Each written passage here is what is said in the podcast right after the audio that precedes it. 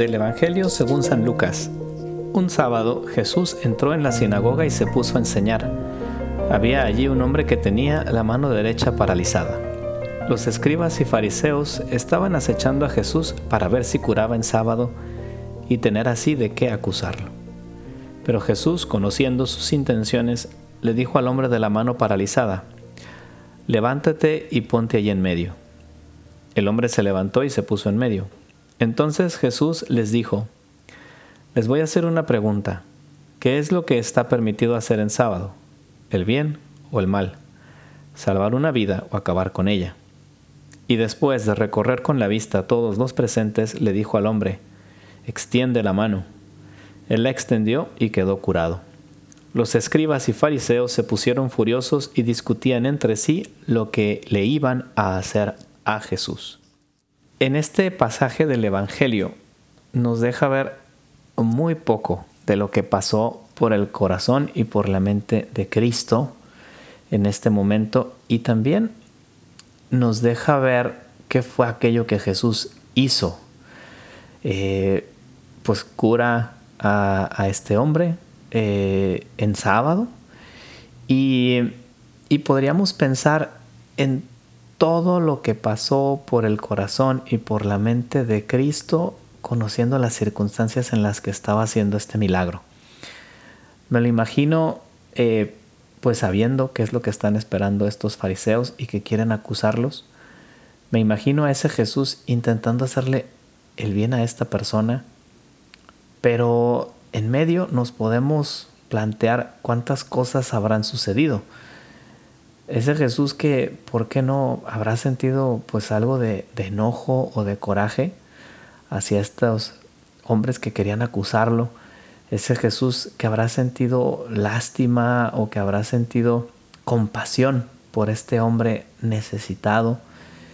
En fin, eh, ese Jesús que en medio de todos estos sentimientos de la bondad y también pues quizá incluso de una cierta frustración por la actitud de estos hombres, cura a este, a este hombre y lo trata con bondad. Incluso pregunta, ¿qué, ¿qué, es lo que hay que hacer en sábado? ¿Lo bueno o lo malo?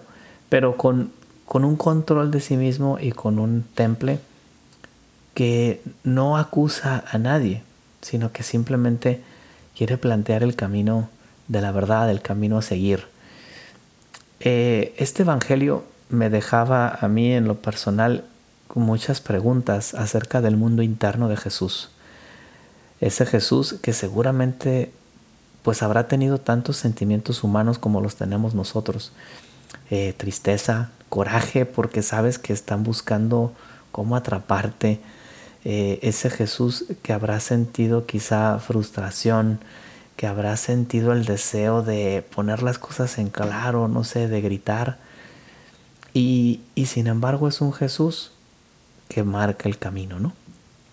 Eh, seguramente pues había a nivel humano mucho autocontrol, mucho dominio de sí mismo, pero también había una conciencia clara de que Él era el Hijo de Dios y de que había venido a hacer el bien y de que había venido a salvar.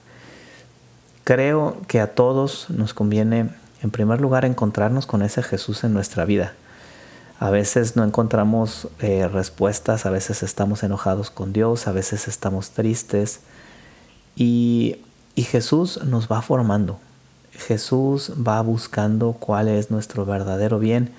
Incluso a veces, aunque nuestra respuesta no sea la adecuada, pero Él va a seguir ahí detrás de nosotros, insistiendo, sin bajarnos el nivel de exigencia y de invitación a la santidad, pero al mismo tiempo también acompañándonos.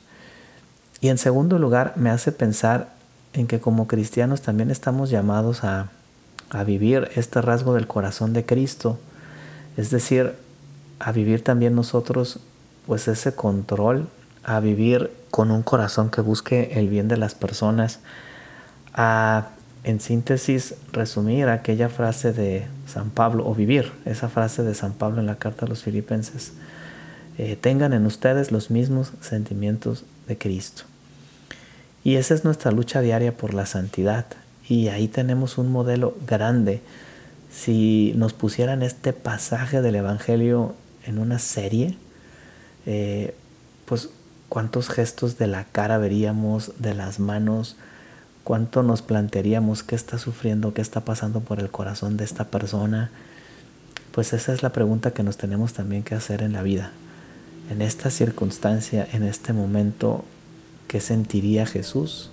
¿Y qué estoy llamado yo como cristiano a sentir? Y puede ser que, que veamos que nos falta mucho camino. Nadie es perfecto, todos tenemos nuestras caídas, todos tenemos nuestro, pues, nuestros defectos. Pero esa invitación de Jesús sigue ahí y nos invita a pues a parecernos cada vez más a Él y en esa lucha diaria nos vamos santificando. Pues hoy que tengas la oportunidad pídele al corazón de Jesús que precisamente te ayude a pues a, controlar tu corazón, a hacerlo más semejante al suyo, como decimos en esa ejaculatoria. Y en síntesis, pues hacer un cristiano que se parezca cada día más a Él. Que Dios les bendiga. Soy el Padre Evanibaldo Díaz y les invito a compartir nuestro podcast que haría Jesús.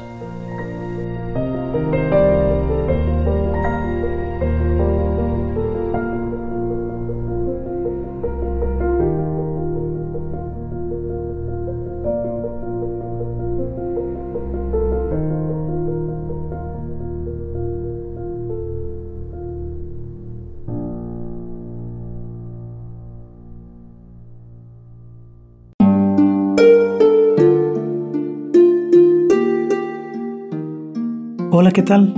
Perdón por la interrupción, pero quiero invitarte a escuchar el nuevo podcast de Juan Diego Network que se llama Oraciones de la Noche. Ahí te voy a acompañar antes de dormir, así que no tienes excusa para no escucharlo. ¿Y qué vamos a hacer? Pues yo te voy a ir guiando para que te relajes, te prepares para dormir y haremos una oración juntos. ¿Qué te parece? ¿Nos vemos pronto entonces? Escúchalo en tu plataforma favorita. Solo sigue el link en los show notes de este episodio. Oraciones de la noche. No lo olvides, ¿eh? Nos vemos pronto.